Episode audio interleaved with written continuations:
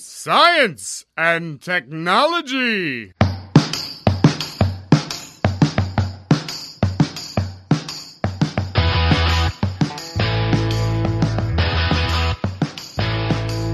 Estamos on com mais um Ciencion, hoje para falar de frutos nativos do Cerrado. Eu sou Pedro Altreto, professor aqui da UFBC e cito talvez Aristóteles. A educação tem raízes amargas, mas os seus frutos são doces. Eu sou Célio Angolini, professor da UFABC, e hoje não vou citar ninguém, vou deixar só um momentinho para vocês refletirem a respeito do que vem acontecendo aí, desde quando a gente começou o Ciencião, que a gente já falou das queimadas lá na Amazônia, né, que estava acontecendo um fato bem é, característico naquela época e o que vem acontecendo até hoje. Caramba, Célio, só para não falar uma frase hoje. Bom dia, boa tarde ou boa noite. Independente do dia e horário que você esteja ouvindo este áudio, seja bem-vindo ao Ciencion, um podcast aqui da UFABC que fala sobre a partícula elementar da ciência ou pesquisador.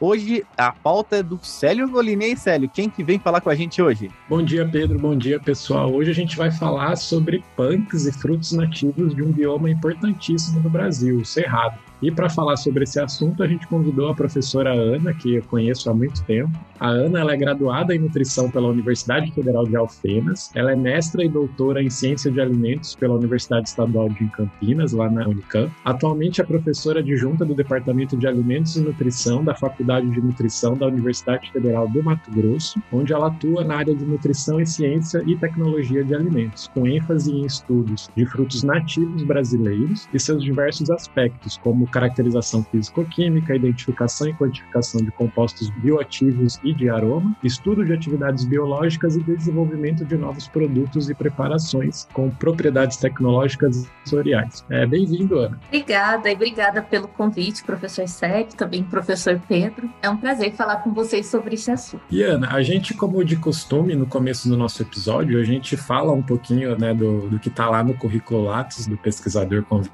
para as pessoas conhecerem um pouco a trajetória acadêmica, mas o principal que a gente busca que é conectar esse lado pessoal, assim, a, o pesquisador mesmo como partícula elementar da ciência, então a gente gosta de saber um pouco de como foi sua trajetória fora do Lattes, então conhecer um pouco da sua vida, é, o quem te incentivou a ir para essa área, né, se você tem na, na, sua família exemplos, como que foi antes da, da universidade, conta um pouquinho pra gente. É, eu sou mineiro, sou de Carmo do Rio Claro, uma cidadezinha bem aqui no sul de Minas, e eu estudei a vida toda. Qual o nome da cidade? Cidade? Carmo do Rio Claro. Carmo. Fica aqui na região do Lago de Furnas. Hum. É, é bem pequena, provavelmente vocês nunca ouviram falar sobre. E eu estudei a vida toda aqui em escola pública até terminar o ensino médio. E depois eu me mudei para Alfenas junto com a minha família e lá na Universidade Federal de Alfenas. E desde criança eu sempre gostei muito de cozinhar e eu tô falando sério, desde uns 8, 9 anos eu já coletava livros de receita e eu também gostava muito de ler. Então eu sempre ficava em dúvida entre fazer jornalismo ou nutrição. E aí foi lendo umas reportagens sobre alimentos funcionais e na Unifal tinha o curso de nutrição. Eu resolvi prestar o vestibular, então eu acabei passando na primeira tentativa. Comecei a fazer nutrição na Universidade Federal de Alfenas e lá eu já conheci a fruta do lobo, que depois eu voltei a trabalhar com ela no doutorado, mas eu ainda não tinha conhecimento assim é, desse esse tópico mesmo, frutos nativos. Não era falado dessa forma, era que já tinha umas professoras que trabalhavam com esse fruto. E aí depois eu finalizei a graduação e me mudei para Campinas. E aí eu tive a sorte de cair no laboratório de compostos bioativos, que foi onde eu conheci o professor Célio. E a professora Gláucia, que é a professora que coordena esse laboratório, ela trabalha com frutos nativos. E eu me apaixonei por esse assunto e até hoje eu continuo trabalhando com isso. Bacana, o, o, o Ana, eu tava com uma dúvida com Carmo, porque tem várias cidades chamadas Carmo aí em Minas Gerais, né? Uhum. Ah, tem Carmo de Minas, Carmo da Cachoeira, é, que eu me lembro agora são essas. Eu conheço uma de Carmo do Paraíba, eu acho. Do Paranaíba. Paranaíba, isso. Carmo do... É Paranaíba? Paranaíba. É, que fica ali próximo aqui. ao Triângulo Mineiro, não é? Eu acho, eu, eu nunca fui. É, é uma amiga minha Mas, que é de, se de eu lá. não me engano, tinha um menino do laboratório que é de lá, que é o Henrique, o Célio também conheceu, mas eu acho que é próximo ao Triângulo Mineiro. A minha fica no sul de Minas. Ah, entendi. E na sua família tem alguém que é graduado, tem alguma influência de algum familiar? Não, inclusive eu fui a primeira pessoa da minha família a concluir é, o ensino superior e não tinha nenhum exemplo assim na minha família mesmo. Eu era o ponto fora da curva até então e eu sempre ficava procurando, tipo, eu ia para biblioteca, ia para todo lugar onde tinha livros, revistas, etc. Eu gostava muito, eu gosto até hoje, né, muito de ler e foi assim que eu fui descobrindo. Ah, legal. E você gosta de ler mais o quê? História, principalmente. Eu sou meio sabe, eu tenho um certo vício na história da Segunda Guerra Mundial. Eu tenho muitos livros sobre isso. Então, eu acho que se eu não tivesse feito nutrição, eu teria feito jornalismo ou alguma coisa relacionada a guerras, alguma coisa assim. Apesar que eu sou uma pessoa bem medrosa, mas eu gosto muito desse assunto. Entendi. Nem sabia dessa. O que, sério? Não, nem sabia dessa curiosidade. Nossa, eu, eu tenho, eu acho que pelo menos uns 20 livros sobre o Holocausto de sobreviventes, sabe? Que eu gosto muito de ler sobre isso. Agora, na pandemia, eu devo ter lido uns oito só o ano passado, enquanto eu estava em Cuiabá. Caramba! Então continua uma paixão. E eu trabalhava, tá, gente? Não ficava só lendo, não. Era só nas horas vagas. Mas, mas ler é sempre importante, independente da área que você está, né? É. Isso que é bem legal, que a gente mostra bastante aqui no Ciencion, é que as pessoas, mesmo que elas tenham uma profissão bem delimitada, né? Uma bem específica, físico, químico, farmacêutico, elas têm muitos hobbies que às vezes são um pouco fora. É, normalmente é bem fora daquilo que elas fazem, né? Uhum. Bom, então vamos falar sobre frutos do cerrado. Descobriu quais são os frutos do cerrado logo depois da vinheta do Ciencion.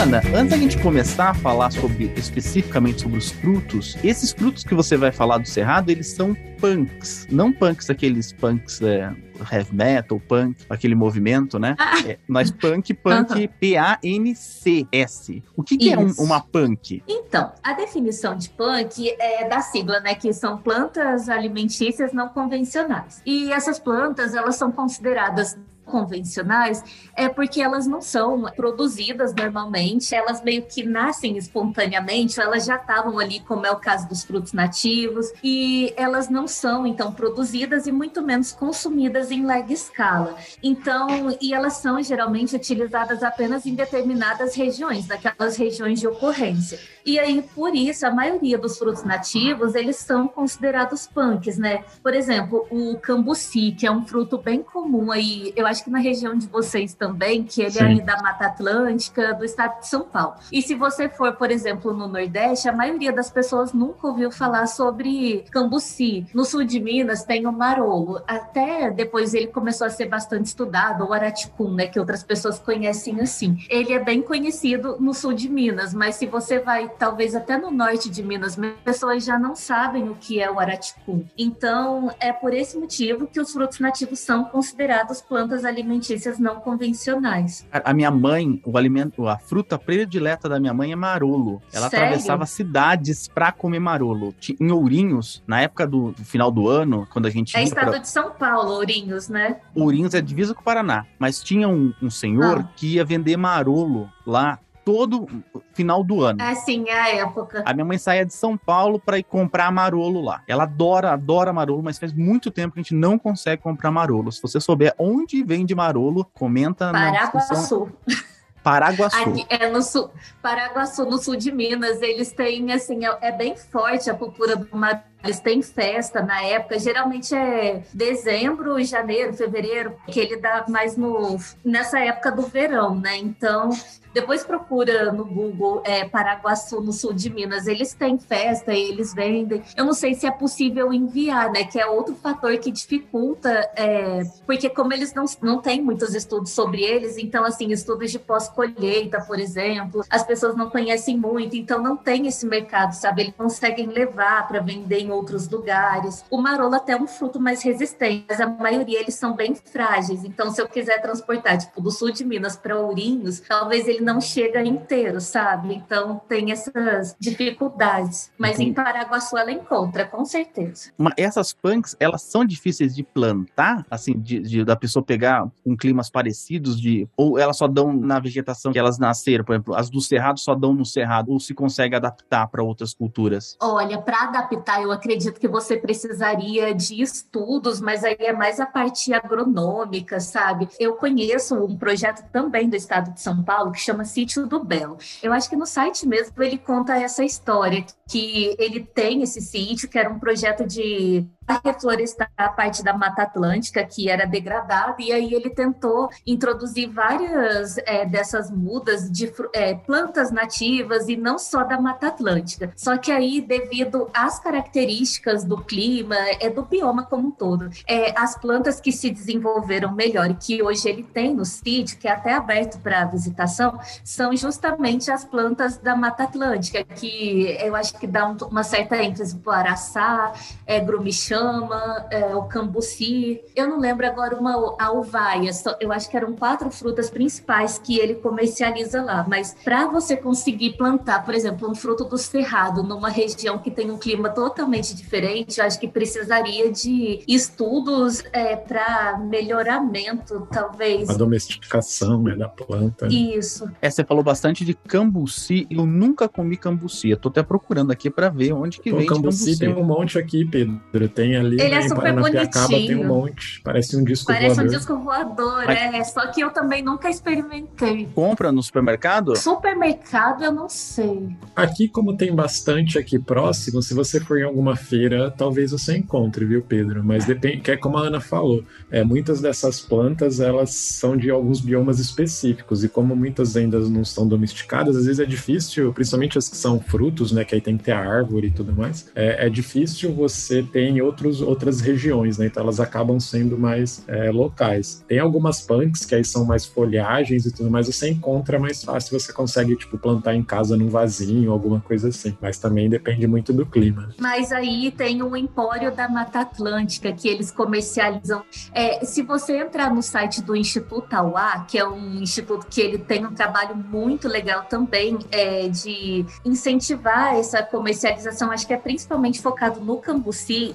Então, eles têm endereços onde você encontra é, produtores, também produtos que têm se desenvolvido com esses frutos, chefes que trabalham com esses frutos em restaurante. Então, você consegue encontrar. É, se você que tá ouvindo esse áudio não sabe o que é cambuci, eu também não sabia. Eu achava que cambuci era o bairro aqui de São Paulo só, mas, mas é bom saber o nome das frutas aí. Visita lá Paranapiacaba que tem sorvete, tem suco, tem pinga, tem tudo de cambuci. ó. Ah, bom Agora saber. com a pandemia também, eu não sei se já voltou, mas eles também têm umas, tipo um roteiro turístico, que é a Rota do Cambuci. Você passa nessa cidade que o Célio comentou agora, que eu nunca consigo falar esse nome, mas É eles difícil. levam em outras cidades, acho que para você fazer trilhas, ter contato direto com os frutos, é bem legal. Bacana. Mas a gente estávamos falando de alguns frutos da, da Mata Atlântica, né, que é aqui próximo do nosso bioma, aqui da, de Santo André, mas você está numa região que é do Cerrado, né, e o Cerrado tem uma biodiversidade incrível, mas parece que é um pouco não muito explorada, até a gente, você citou alguns exemplos de, de projetos que estão tentando melhorar essa exploração. É, você tem alguma ideia do porquê que o Cerrado e alguns outros biomas aqui do Brasil não tem uma exploração tão grande desses frutos, dessas punks? Olha, eu acredito que principalmente por falta de conhecimento do potencial desses frutos, por isso que é tão importante a gente continuar estudando, trabalhando a divulgação científica, por isso eu acho tão legal o projeto como o de vocês, porque muitas vezes a gente fica com esse conhecimento muito é, dentro do ambiente acadêmico, a gente pesquisa, pesquisa, pesquisa, mas não mostra para as pessoas o resultado, então fica muito restrito. E outra coisa que eu também acho é que falta investimento. Agora a gente tem acompanhado esse monte de corte nas, é, na ciência, corte de verbas de fomento para pesquisa, etc. E eles investem muito no agronegócio, porque daí tem os interesses financeiros, né? E por esse motivo eu acho que a gente ainda não tem isso tão bem divulgado.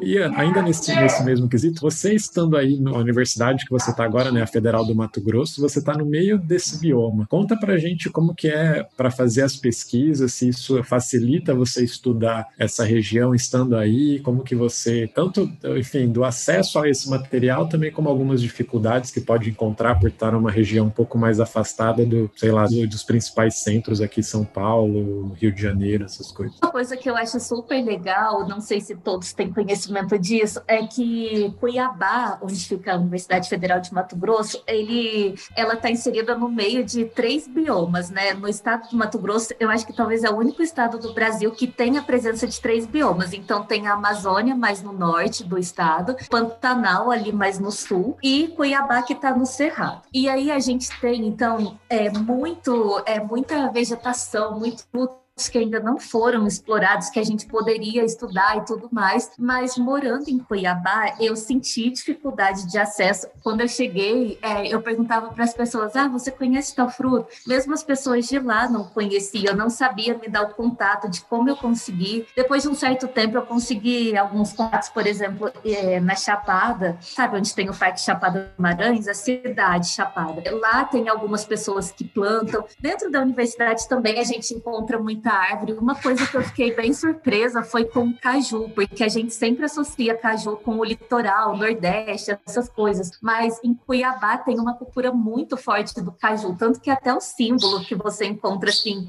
de decoração, coisas turísticas que tem o caju. Mas é mesmo a gente tendo toda essa riqueza, é muito difícil a gente conseguir explorar. Como o Célio citou, a gente está afastado, né, desses grandes centros de pesquisa. E eu que passei pela Unicamp Unicamp, fiquei alguns anos aí, que a gente sabe da FAPESP, que tem todo o incentivo e tudo mais, mas quando a gente chega lá é meio que um choque de realidade, sabe? Que a gente, a estrutura é completamente diferente, é verbas para projeto, é tudo bem mais difícil. Então, acho que a gente é, merecia ter um investimento maior para a gente conseguir explorar de fato. Então, o que a gente faz para continuar os estudos, geralmente é parceria com universidades que estão localizadas geralmente no estado de São Paulo, ou algum outro lugar que a gente sabe que tem aquela estrutura. Eu até continuo trabalhando em parceria com o professor Célio, com a professora Glaucia na Unicamp, para a gente conseguir continuar com esses estudos. A parte mais avançada, geralmente, a gente precisa fazer em outros estados, infelizmente. E tem as queimadas, né? Como que as queimadas têm afetado? Deve ter muito fruto que talvez nunca seja descoberto, porque já não, já não existe mais, né?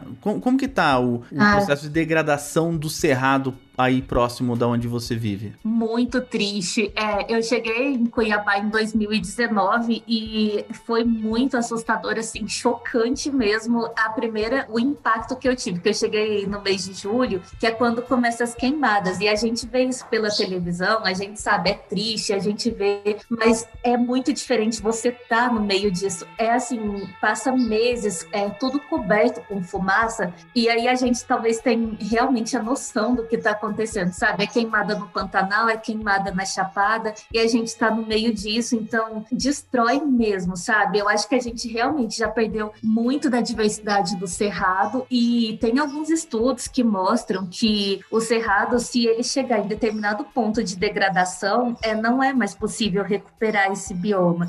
Então, por isso que é tão importante a gente demonstrar o potencial para que as pessoas se conscientizem e tentem parar de é, queimar queimar, destruir, cortar árvores, por exemplo, para pastagem, para plantio de monocultura, porque com isso a gente está destruindo uma coisa que talvez vai chegar num ponto irreversível que vai prejudicar a nossa própria sobrevivência no futuro, né? Que fugindo um pouquinho só das queimadas, mas que é um que eu me lembrei agora, a fruta do lobo, que eu estudei, foi em parceria com o professor Célio, que foi meu orientador no doutorado. Essa é uma fruta nativa e ela fica assim no meio da pastagem. E as pessoas, primeiro, acham que essa fruta é tóxica e que ela mata as criações, e aí as pessoas fazem assim, elas querem plantar, é, abrir é, pastagem, elas simplesmente cortam a árvore porque elas entendem que aquela árvore ela tá ali atrapalhando e não conhece o benefício, sabe? Então tudo isso é muito ah, legal, Ana. Eu só,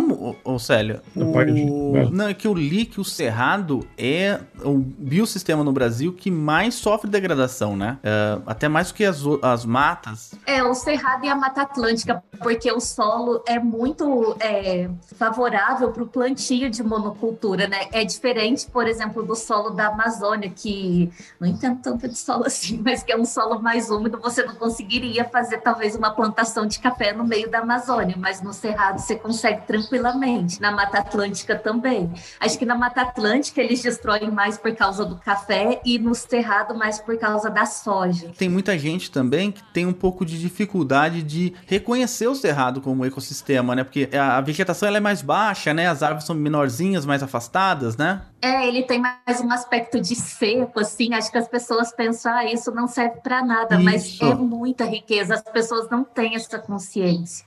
Exato, tenho certeza.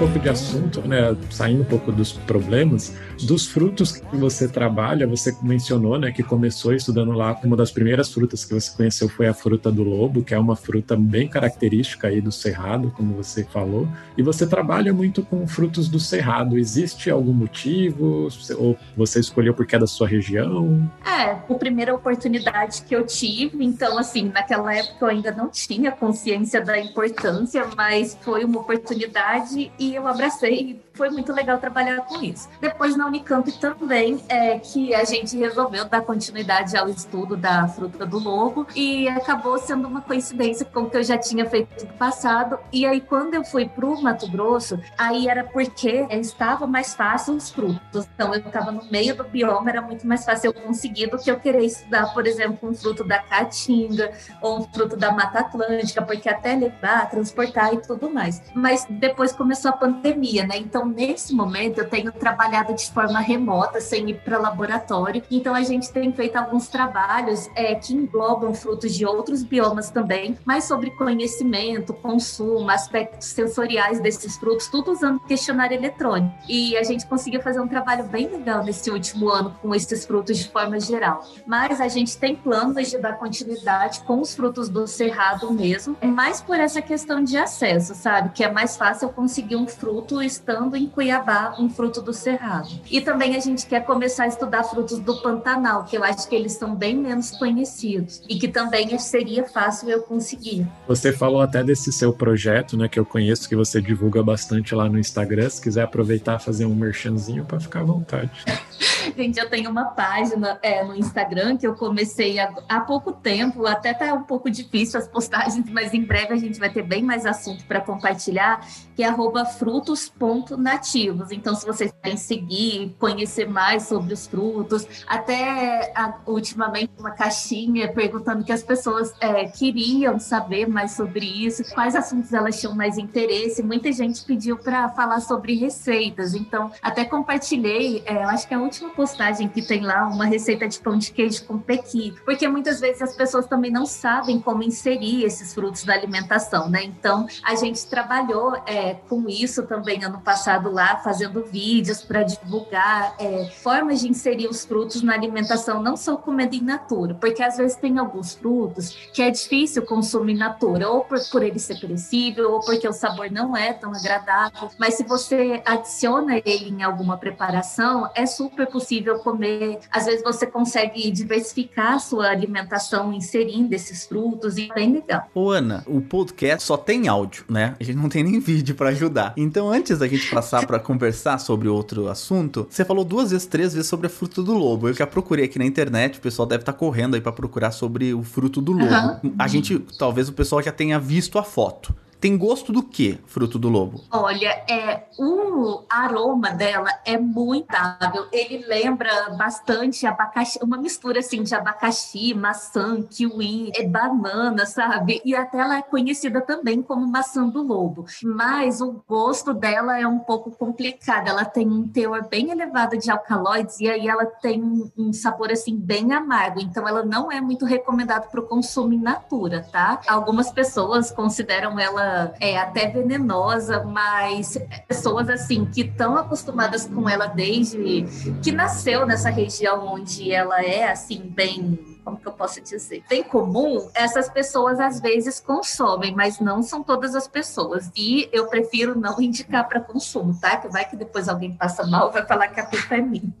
mas ela tem um teor elevado de açúcar. A gente fez essa caracterização, tipo 15% de açúcar aproximadamente, mas mesmo assim ela tem um gosto bem, bem amargo. Mas o pessoal lá na região usa muito para fazer geleias, né? E outros preparos que aí com o cozimento Sim. esses alcaloides eles acabam a fruta acaba perdendo esse gosto amargo, né? E aí fica mais Isso. palatável para consumo. É bem é, consumida na forma de geleia, é verdade. É, o, o, pessoal, eu não sabia, mas a azeitona também não dá para você comer do pé, né? Então, tem precisa tratar ela pra gente comer azeitona. Você falou a palavra chave aí, venenosa. Hum. A gente tava conversando esses dias atrás até aqui em casa, perguntando: "Nossa, quem será que descobriu que isso dava para comer? Como que a gente sabe que uma fruta dá para comer? Tipo, isso. você manda um aluno de ser comer, brincadeira, gente, não é verdade isso.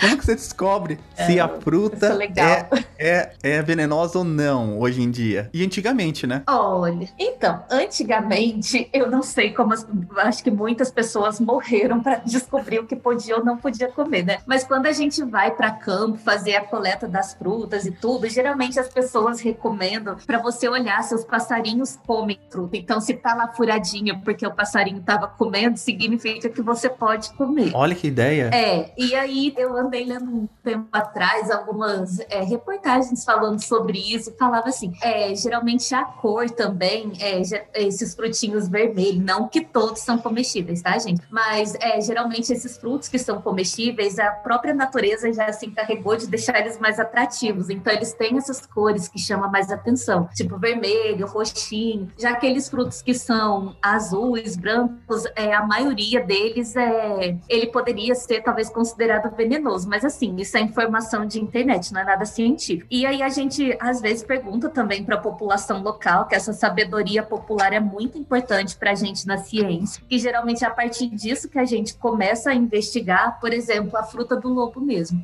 é, ela não é comestível, mas ela tem aquele amido que pessoal mesmo que pega a fruta enquanto ela está verde, produz esse amido e eles ingerem porque ela reduz a glicemia. Então, diabéticos consomem esse amido. E aí a gente começa a investigar, né? Por que, que as pessoas consomem isso? Por que, que reduz a glicemia? Mas aí a gente vai conversando com as pessoas e quando a gente chega a levar para laboratório, aí a gente tenta fazer essa caracterização para saber quais são os compostos e aí dependendo dependendo do composto que a gente encontra, a gente já olha na literatura e sabe que é tóxico ou não. Ou, às vezes, a gente precisa levar também para fazer testes de toxicidade. Mas, de forma geral, é isso, perguntando para as pessoas locais ou então observando isso se o passarinho come. A gente usa muito essa técnica. É que é uma coisa que é bastante importante, né? Que a gente já falou em episódios, que é o que a gente chama de conhecimento tradicional associado. Né? É, muitas dessas é, informações vêm de populações regionais que já, ao longo do tempo, provavelmente, como a Ana disse, no passado talvez alguém comeu e passou mal, morreu, alguma coisa assim, eles sabem que pode ou não comer, e isso vem caminhando né, ao longo de gerações, então a gente tem esse conhecimento que foi passado de geração em geração. E aí, desses frutos, que às vezes podem não ser comestíveis, mas podem ter outras utilidades, né? Porque como você falou, às vezes do, da fruta do lobo dá para usar o amido, enfim. Como é que em termos de nutrientes, quais que são de, de maneira geral assim as utilidades que esses frutos podem ter? E se você tiver alguns exemplos de aplicações que você já estudou, quiser comentar? Olha, é, o que eu mais estudei é, foi esse é, a fruta do lobo, né? Que foi durante a pós-graduação. Então eu já dei exemplos. A gente normalmente não come, a não ser na forma de preparações, mas a gente usa o amido. Mas aí a gente conhece vários outros frutos que têm sido estudados. Por exemplo, é um outro fruto que eu lembrei agora, que é um fruto da Amazônia, que é o camu-camu. Ele tem sido bem divulgado também por causa do elevado teor de ácido ascórbico, né, de C. Só que também por ele ter tanto ácido, às vezes as pessoas não conseguem consumir ele de forma in natura. Eu nunca tive a oportunidade de experimentar, mas aí você consegue talvez adicionar ele em bebidas ou então usar como é, suplemento, algo assim. Mas é, falando sobre frutos comestíveis, esses frutos nativos, eles geralmente têm um, um alto teor de compostos bioativos, principalmente é, os compostos fenólicos, que estão associados a diversos benefícios da saúde. Também vai teor elevado de fibras, então é muito é, importante, faz bem para a saúde a gente consumir. Um exemplo que eu lembrei agora, a jabuticaba, que ela também tem sido bem estudada. É um fruto bem gostoso, é um fruto docinho, só que se você ingere ele com a casca, você está ingerindo também aqui, é, porque é o principal local que tem esses compostos bioativos no fruto, né? Então, é, já tem sido associado, tem estudos que mostram redução da glicemia, então, que mais? Efeito anti-inflamatório, as pessoas às vezes aproveitam essa casca para fazer chá. Tem frutos como, por exemplo, o caju, que ele tem um teor bem elevado de fibras também. O jatobá, que é um fruto que não é muito gostoso, mas as pessoas é, sabedoria popular também associa, é, diz que ele melhora a imunidade. Então, tem vários exemplos. Agora. Você falou jabuticaba? Jabuticaba. É jabuticaba do Cerrado? Tem no Cerrado e tem na Mata Atlântica. Ah, tá. então tá. não é endêmica igual é o cambuci, que o cambuci você só encontra na Mata Atlântica. A jabuticaba ela ocorre em dois biomas até onde eu sei. Eu não sei se tem algum outro que é possível encontrar, mas pelo menos na Mata Atlântica e Cerrado tem. É, eu comi uma caixa de jabuticaba essa semana, uma delícia. Ai, que delícia, eu só... Tá dando jabuticaba, eu amo né? jabuticaba. E comeu com a casca? Com a casca e tudo, é claro. Eu uso até a semente. Eu, eu lavo e para mim fruta é inteira, como, como tudo. E o marolo? o marolo não, eu aposto. Eu, você sabe que eu comi marolo? Casa. Eu comi marolo uma vez na vida. Nunca comi mais. Minha mãe comia muito marolo, eu não. Ele é gosmento, né? Ele tem. Lembra pinha, não é? Sim, isso, mas ele tem a casca bem dura, por isso que eu tô falando. Eu acho que não é possível. Mas aí as pessoas usam a casca para fazer chá. Então sempre dá para aproveitar tudo, mesmo que você não consiga comer. Ah, entendi.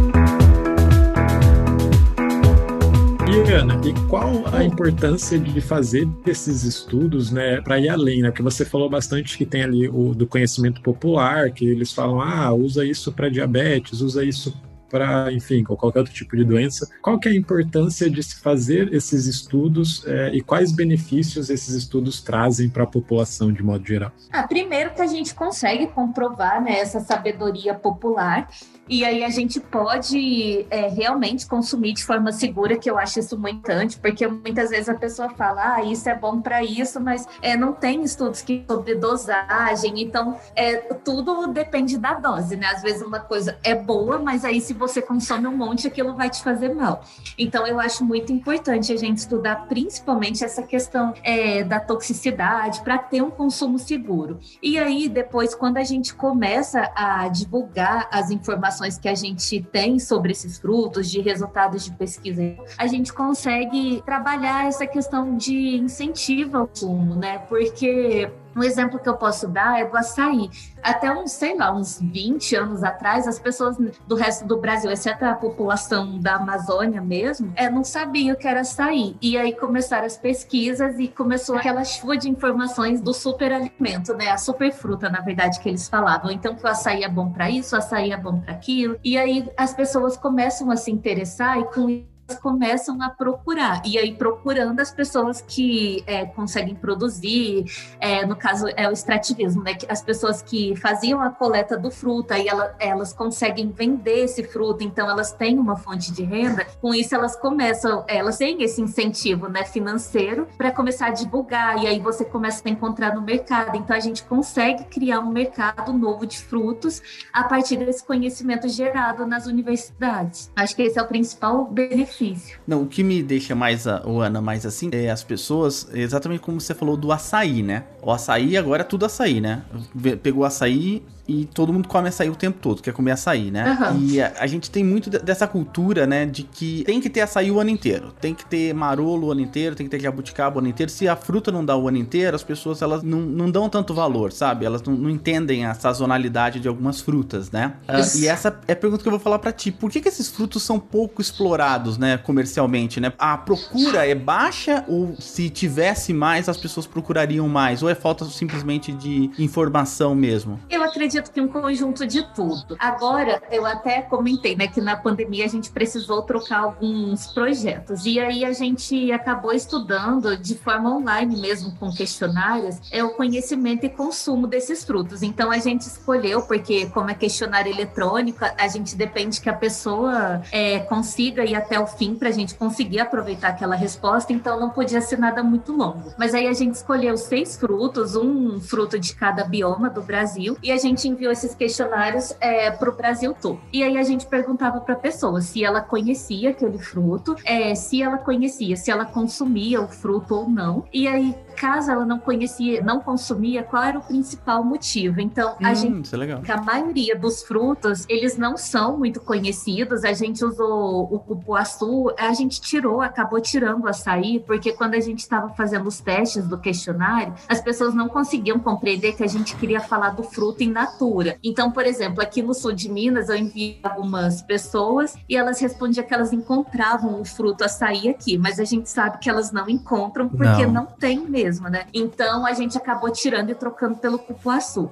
E aí a gente é, observou que o cupuaçu era um dos frutos mais conhecidos e consumidos, só que ele era mais consumido principalmente na forma de polpa, que a gente também perguntou sobre a forma de consumo, né? E aí a gente viu, por exemplo, o cambuci, quem conhecia? Pessoas do estado de São Paulo ou alguém que talvez nasceu em São Paulo, ou então de turismo mesmo, que conheceu e não consome regularmente. É, outros tinham umbu também, que acabou sendo. Umbu é um fruto da caatinga, então é principalmente pessoas do Nordeste que conheciam. Tinha um, a fruta que representava o Pantanal, era a laranjinha de pacu. Então, o Pantanal é um bioma bem pequeno e acho que 95% das pessoas não conheciam a laranjinha de pacu, nunca nem tinham ouvido falar. Então, não sendo um fruto muito explorado, a maioria das pessoas não conhece. Então, a gente teve resultados bem interessantes com esse projeto. E aí, a principal motivo para as pessoas não consumirem é que elas não encontram, exceto para o marolo, que as pessoas não consumiam pela aparência, que achava ele não gosta ou da aparência, do aroma, da textura, era uma pergunta mais geral, mas os outros era principalmente porque não tinha oportunidade, não encontrava. Só que aí, por que, que as pessoas não encontram? Porque normalmente ninguém nem procura por isso e as pessoas entendem que não teriam mercado, sabe? Então acho que precisariam mais estudos, principalmente estudos de pós-colheita para tentar é, inserir mesmo esses frutos no mercado. Eu conheço um trabalho, acho que da USP, que eles trabalham o melhoramento da uvaia, porque a uvaia é um fruto super frágil, que eu acho que ela não aguentaria talvez dois dias no supermercado, mas aí eles estão tentando chegar numa uvaia que seja mais resistente, e aí as pessoas poderiam ter esse mercado e consumir mais a uvaia, né? Encontrar no mercado. A gente até tem um outro estudo agora que está no comitê de ética para ser aprovado, que a gente quer saber quais são os principais fatores que as pessoas valorizam na hora de comprar o fruto, que a gente também vai conseguir respostas para saber o que que falta para esses frutos serem inseridos e ter esse mercado, né? O que mais me deixa assim um pouco surpreso, né? Igual você falou do cambuci. Eu, eu sou de São Paulo, né? Crescido em São Paulo, nascido e crescido em São Paulo, e eu nunca comi cambuci, né? Que mesmo localmente não é desenvolvido, né? A cultura de comer alguns frutos, né? Alguns países a gente vai, Sim. naquela região tem a cerveja da região, né? Você vai na, num, num estado Sim. americano, tem a cerveja e tem as frutas, os alimentos daquela região, né? Que as pessoas mais consomem naquela região. No Brasil a gente tem isso, mas com fruta mesmo, no Nordeste eu vi muito isso, frutas bem diferentes, né? Aqui em São Paulo, mesmo a jabuticaba, é, não é tão fácil conseguir, Sim, né? É bem difícil. É difícil, né? Normalmente o cambuci, as pessoas plantam cambuci ou elas caçam cambuci, elas vão no meio da natureza e pegam, ou mesmo a fruta do lobo. Normalmente isso é entre aspas, né? Caça a, a o, o, do lobo é lobeira, né? Isso, lobeira. A árvore da cambuci, eu não sei qual é o nome caça a lobeira ou, tem gente que planta lá no cerrado, é, tem uns pezinhos de lobeira no quintal? Caça e eu vou te falar que a caça da lobeira é uma coisa bem complicada, porque ela é uma, uma planta que tem bastante espinho. Sério? Ela corre? Não, ela tem muito espinho e ela geralmente fica em lugar assim, as que ainda existem, né? Porque as que estão, que estavam em lugares onde era mais fácil eles criarem a pastagem, então eles já cortaram. E aí quando eu fui pegar as frutas para o meu doutorado, nem fui eu, foi meu pai. A gente ia para o meio do mato e aí a gente custava encontrar a árvore e aí ela geralmente estava num lugar de bem difícil acesso. Então você tinha que ficar descendo banco, enfiando no meio do mato. As folhas dela têm bastante espinho, então você se machuca todo, sabe? Nossa, era uma aventura pegar essas flores. Mas o cambuci, eu não sei se agora já tem plantação, mas a maioria dessas frutas elas são nativas e ainda estão em regiões ainda ainda não foram degradadas, então não tem o plantio mesmo. Eu não sei se tem alguma fruta, talvez a jabuticaba, que eu sei que eles já vendem muda, que talvez seja mais fácil plantar, mas essas outras árvores geralmente elas estão em locais assim que são um pouco de difícil acesso mesmo. Ó, só para pessoal, a árvore que dá o cambuci é? Sério? Qual que é o nome cambuci da árvore? Não, cambuci. Eu não tenho ideia. É cambuci mesmo. A árvore chama cambuci? A árvore chama cambuci Olha, também. vergonha. também chama cambuci. Só uma pergunta da fruta do lobo. Demora muito. Ah. depois que a seme, é, é por semente que deve ser, né? Que ela brota e cresce, né? Demora muito tempo? Será para ela dar o fruto ou não? É rápido? Tem essa pesquisa? Eu não vou saber te responder, mas é, não sei. Mas eu sei que ela é um fruto. A gente até escreveu um capítulo junto com o Sérgio é, que fala sobre a importância dessa planta para a preservação do cerrado, né? Porque ela é o principal alimento do lobo-guará. E aí ela Olha. geralmente ela cresce fácil, que são mais degradadas, onde já teve queimada e tudo. E aí o lobo comendo, ele dispersa essas sementes pelas fezes mesmo, e aí elas crescem fácil e com isso outras plantas vão crescendo por essa distribuição de semente mesmo que a própria natureza se encarrega. Mas eu não sei te responder quanto tempo leva leva para dar fruto. É que eles falam até que ela é uma planta. Eu não é berçário, eu esqueci o nome. Em inglês é nursery, acho que é berçário. Que. É, eu esqueci o termo em português, mas que, como a Ana falou que ela cresce fácil, então às vezes ela acaba dando uma região um pouco mais de sombra, uma região um pouco mais favorável para depois outras plantas crescerem sobre, digamos, ali embaixo delas. E aí ajuda um pouco gente, eu demorei um programa inteiro para entender porque chama fruta do lobo. Agora eu entendi, agora tá tudo mais claro para mim. Pode continuar, é sério. É porque o lobo guará. Eu deveria ter falado é isso no começo, lobo... né? Do lobo guará. Agora, e... agora tá claro.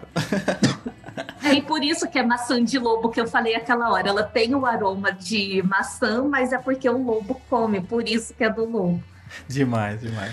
E Ana, você falou do, de diversos projetos que você tem, você já falou até o que você dá algumas receitas lá, e você comenta um pouco mais do projeto e tem alguma receita rápida aí para dar de exemplo para o pessoal, com alguma fruta talvez que seja mais fácil, ou talvez até, tem, a gente falou bastante de frutos, mas tem as castanhas também.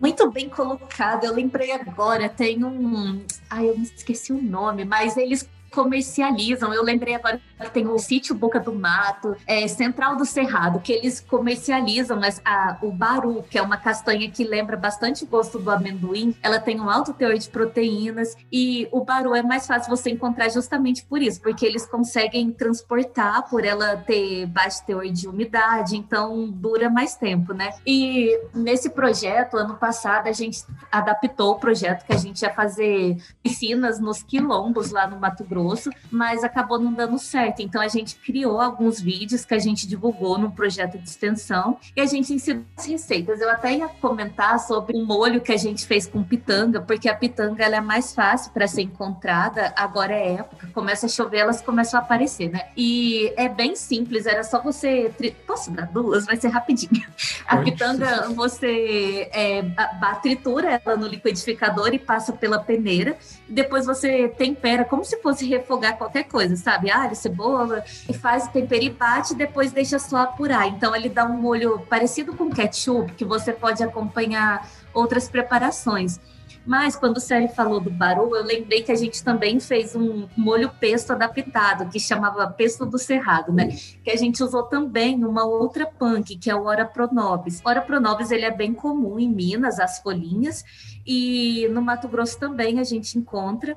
Então a gente faz como se fosse fazer o molho pesto com manjericão, mas aí você substitui o, o manjericão pelas folhas de ora pronobis e você consegue substituir as castanhas, que normalmente a gente usa castanha do Pará ou nozes, alguma coisa assim, você substitui por castanha de baru. Então é só triturar um pouco de azeite, um pouquinho de alho, as folhas do ora pronobis, queijo parmesão e é, tempero, né, sal, pimenta do reino, que você gostar, e coloca as castanhas é, já torrada e sem pele, tritura tudo e você tem um molho pesto doce cerrado bem adaptado. Mas assim, tem outras formas de você incluir. Por exemplo, você vai fazer um bolo, uma preparação tipo biscoitos, você consegue encontrar algumas farinhas já que são comercializadas, porque a farinha é uma que eles encontram, né, de retirar a umidade, a fruta dura mais tempo.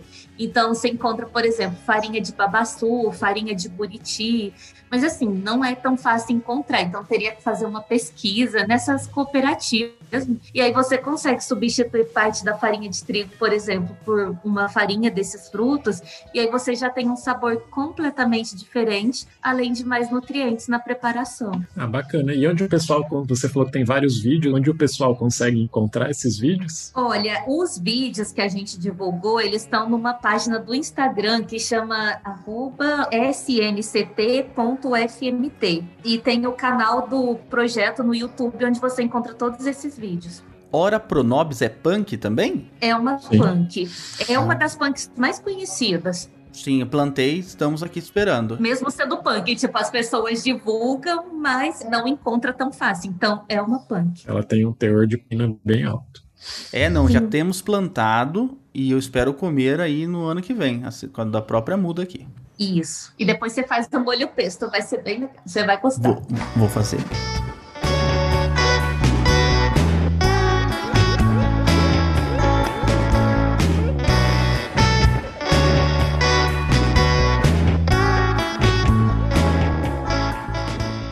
Bacana, Ana. Foi muito legal te receber aqui. A gente já está chegando perto do fim, né, desse episódio. Foi muito bom conhecer um pouquinho, né, que tem muita coisa ainda a respeito de punk, do bioma cerrado, que foi o foco de a gente ter pincelado por vários outros. É, e como é de uhum. costume no nosso podcast, a gente tem uma ligação bastante grande com o ensino. A gente sempre termina é, deixando a palavra aberta né, para o nosso convidado deixar uma mensagem para quem está chegando nessa carreira de pesquisa ou quem pensa algum dia é, ir para a acadêmica acadêmica, o que, que você tem de mensagem para deixar para esse pessoal? Fica aberta a palavra, para qualquer um dos nossos ouvintes também. A primeira coisa que eu acho que eu gosto muito de estudar, e eu acho que a educação ela é capaz de causar assim, transformações incríveis, não só para a pessoa, mas também para a sociedade como um todo. Então, acho super importante continuar estudando sempre, mesmo que não seja assim além da universidade, como eu falei, né? A gente tem outros interesses, então estou sempre estudando um pouquinho de.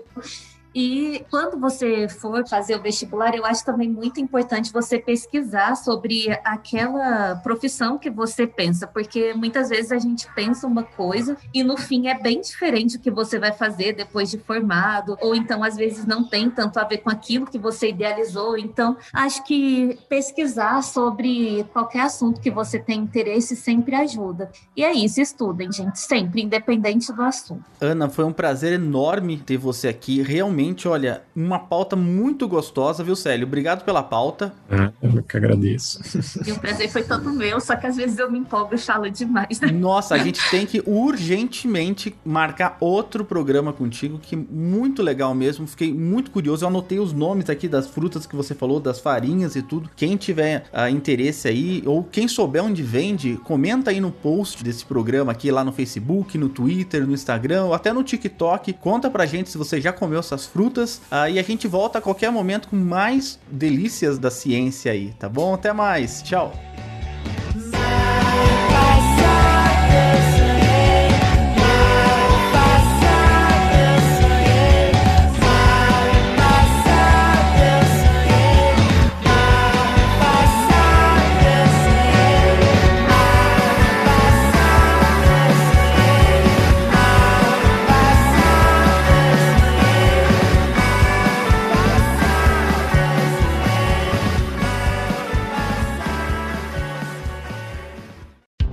Esse podcast foi editado por Gabriela Lima.